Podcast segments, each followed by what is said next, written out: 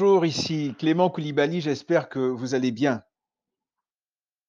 Le titre du message d'aujourd'hui, c'est Va te cacher s'il te plaît. Va te cacher s'il te plaît. En Proverbe 25, 2, il est écrit La gloire de Dieu, c'est de cacher les choses. La gloire des rois, c'est de sonder les choses. D'autres versions disent La gloire des rois, c'est de scruter, d'examiner, de s'enquérir soigneusement des choses, de les explorer, de les vérifier. Quelle gloire Dieu tirerait-il à cacher les choses ou certaines choses? La réponse que j'ai reçue est la suivante. C'est parce qu'elles sont précieuses. En effet, on ne laisse pas à la vue de tout le monde ce qui est précieux. Même les pierres précieuses, les ressources précieuses sont cachées au fond de la terre ou au fond des montagnes. Pour les trouver, il faut faire de gros efforts, d'énormes sacrifices. Une chose qu'une personne a mis des semaines, des mois, des années à acquérir, pourquoi vouloir acquérir, posséder, obtenir ces choses sans payer le prix, sans payer le prix? Comment vouloir posséder cette chose que cette personne a mis tant de sacrifices, nous vouloir cette chose-là sans payer le prix, sans travailler, sans passer des nuits blanches, sans aucun sacrifice? Vous savez, il y a une telle joie quand on trouve ou quand on retrouve quelque chose qui a de la valeur, quelque chose de précieux. Cela me fait penser aux trois histoires de Jésus en Luc chapitre 15 en réponse aux critiques des scribes et des pharisiens. Parlons d'abord de retrouver une chose perdue. En Luc 15, versets 1 à 10, il est écrit ceci. Tous les collecteurs d'impôts et les pêcheurs s'approchaient de Jésus pour l'écouter. Mais les pharisiens et les spécialistes de la loi murmuraient, disant, Cet homme accueille des pêcheurs et mange avec eux. Alors il leur dit cette parabole. Si l'un de vous a cent brebis et qu'il en perde une, ne laisse-t-il pas les 99 autres dans le désert pour aller à la recherche de celle qui est perdue? Jusqu'à ce qu'il la retrouve. Lorsqu'il l'a retrouvée, il la met avec joie sur ses épaules et de retour à la maison, il appelle ses amis et ses voisins et leur dit, Réjouissez-vous avec moi, car j'ai retrouvé ma brebis qui était perdue. De même, je vous le dis, il y aura plus de joie dans le ciel pour un seul pécheur qui se repent que pour 99 justes qui n'ont pas besoin de changer d'attitude ou qui n'ont pas besoin de repentance. Ou bien, si une femme a 10 pièces d'argent et qu'elle en perd une, ne va-t-elle pas allumer une lampe, balayer la maison et chercher avec soin jusqu'à ce qu'elle la retrouve? Lorsqu'elle l'a retrouvée, elle appelle ses amis et ses voisines et dit, Réjouissez-vous avec moi, car j'ai retrouvé la pièce que j'avais perdue. De même, je vous le dis, il y a de la joie parmi les anges de Dieu pour un seul pécheur qui se repent. Dans ces deux premières histoires, nous voyons le même modus operandi. Dans celle de la brebis perdue, le berger a 100 brebis et il en perd une. Il pourrait se dire, ce n'est pas bien grave, de toutes les façons, j'en ai 99 autres, pourquoi me fatiguer? Pourquoi ne pense-t-il pas ainsi?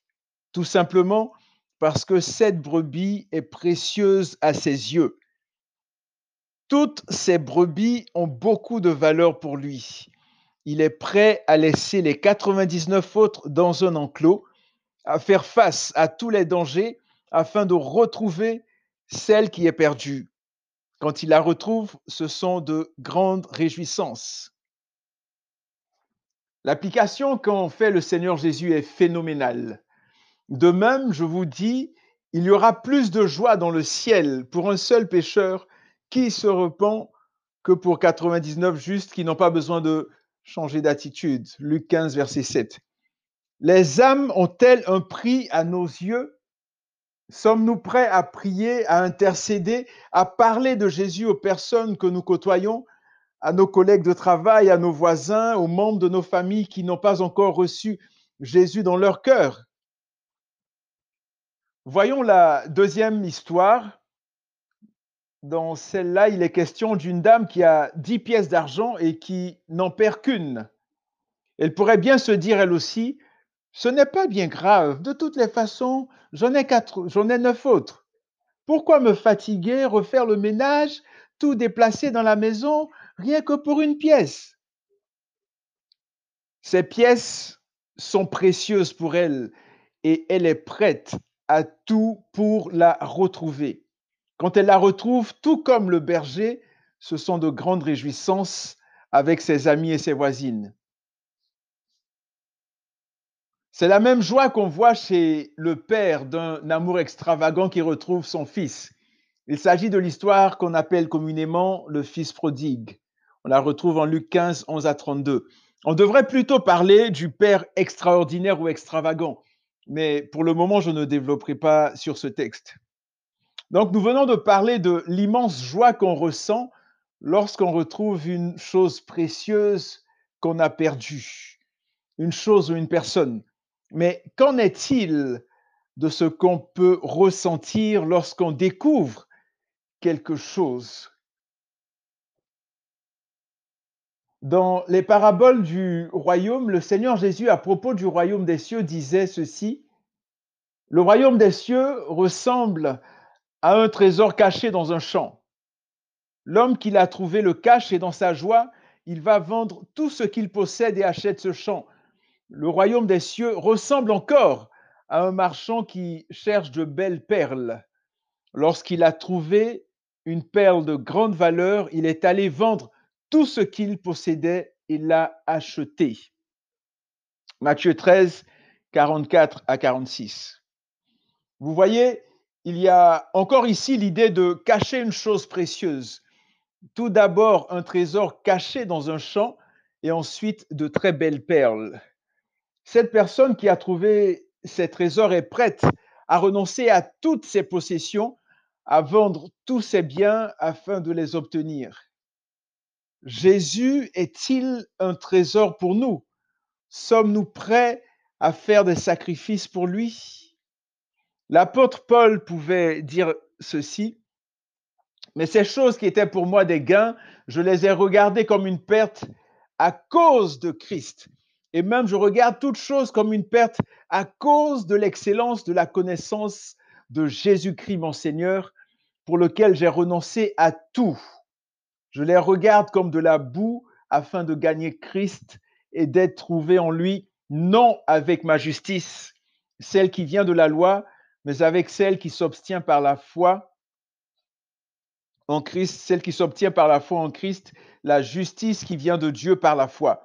Ainsi, je connaîtrai Christ et la puissance de sa résurrection et la communion de ses souffrances en devenant conforme à lui dans sa mort pour parvenir, si je puis, à la résurrection d'entre les morts. Philippiens 3, 7 à 11.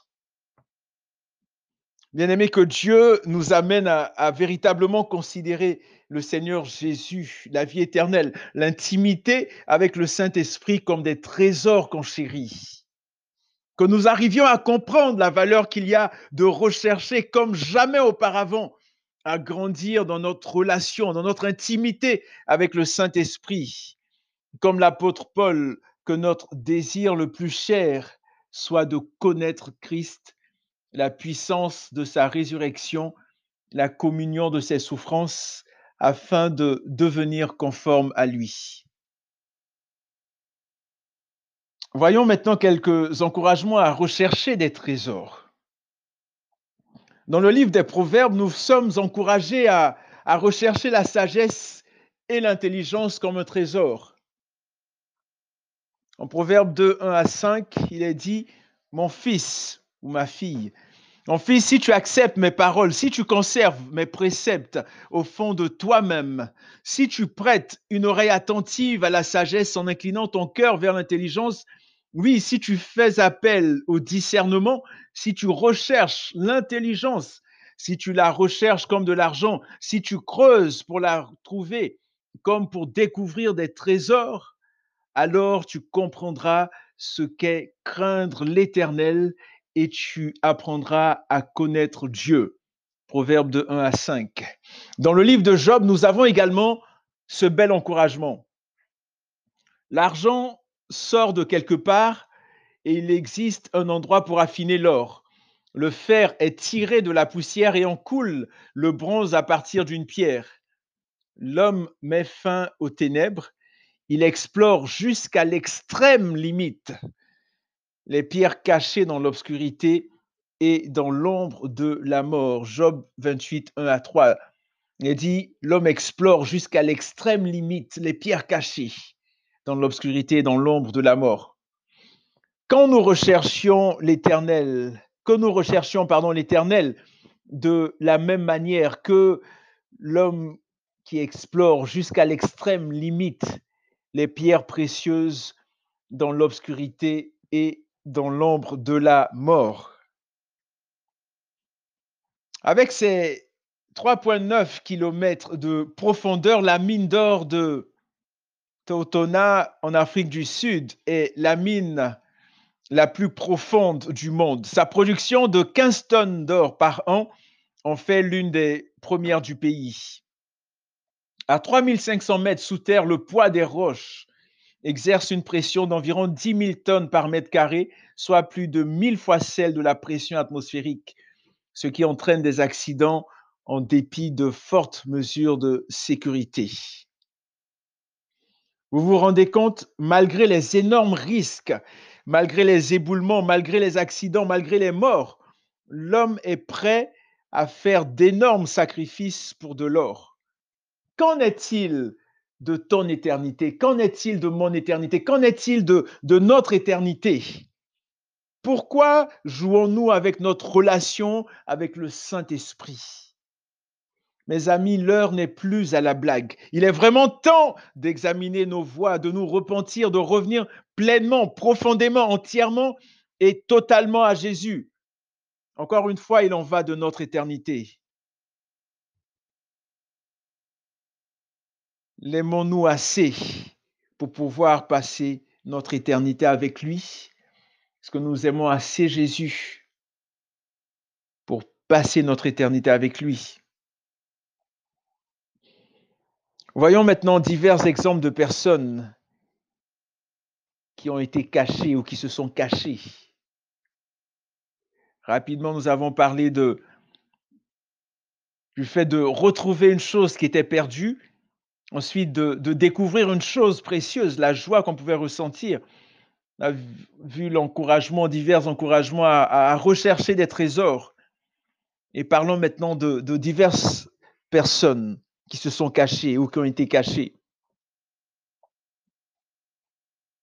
Moïse, bébé, fut caché par ses parents lorsque Pharaon décida de tuer tous les bébés garçons hébreux en Exode 2, 2 et 3.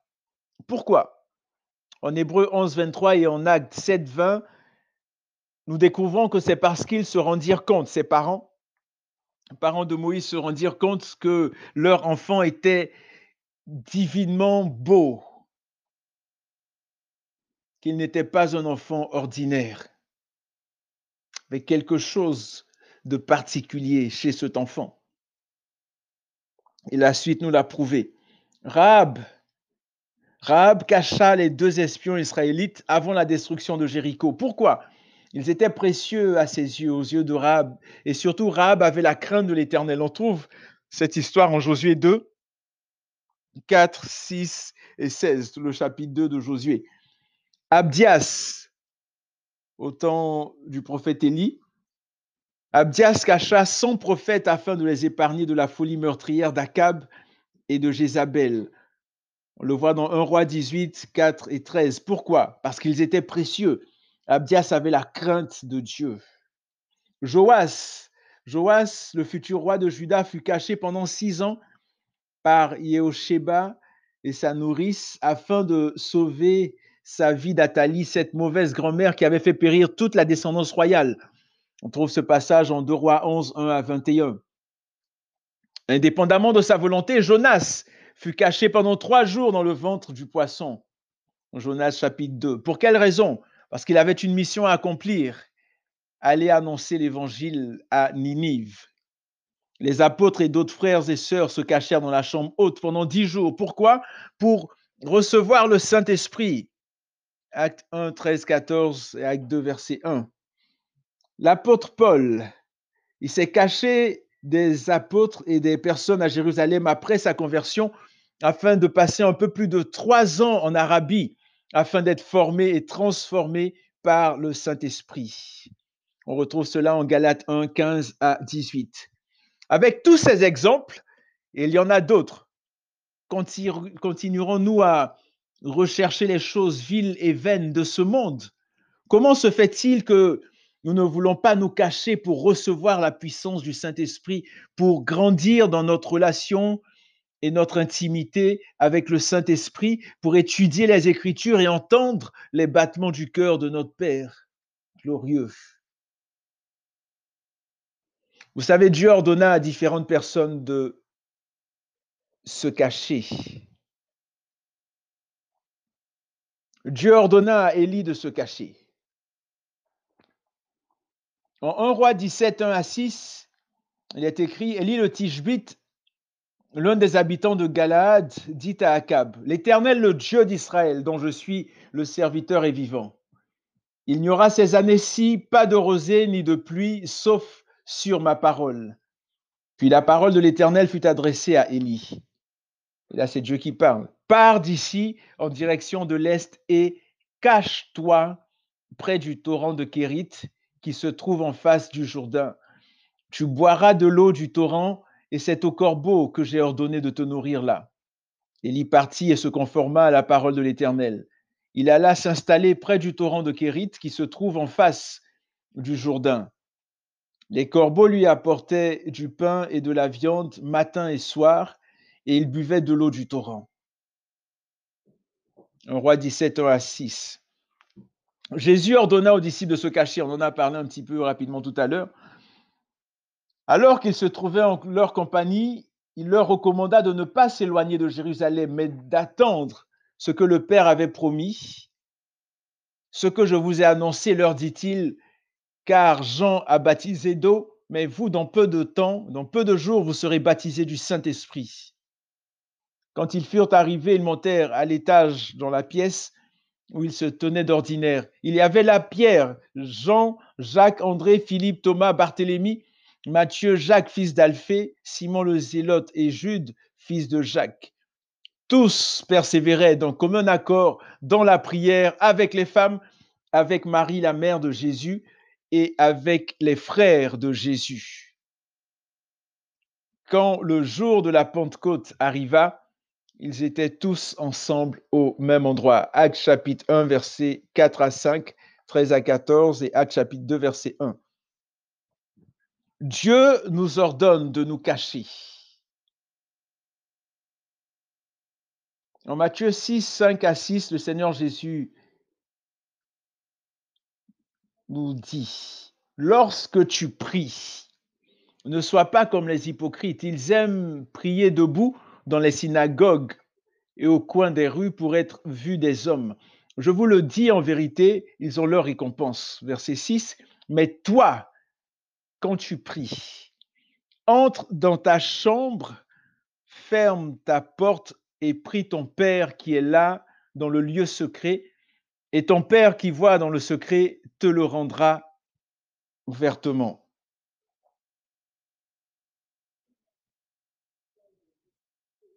Le fait d'entrer dans sa chambre est synonyme de se cacher.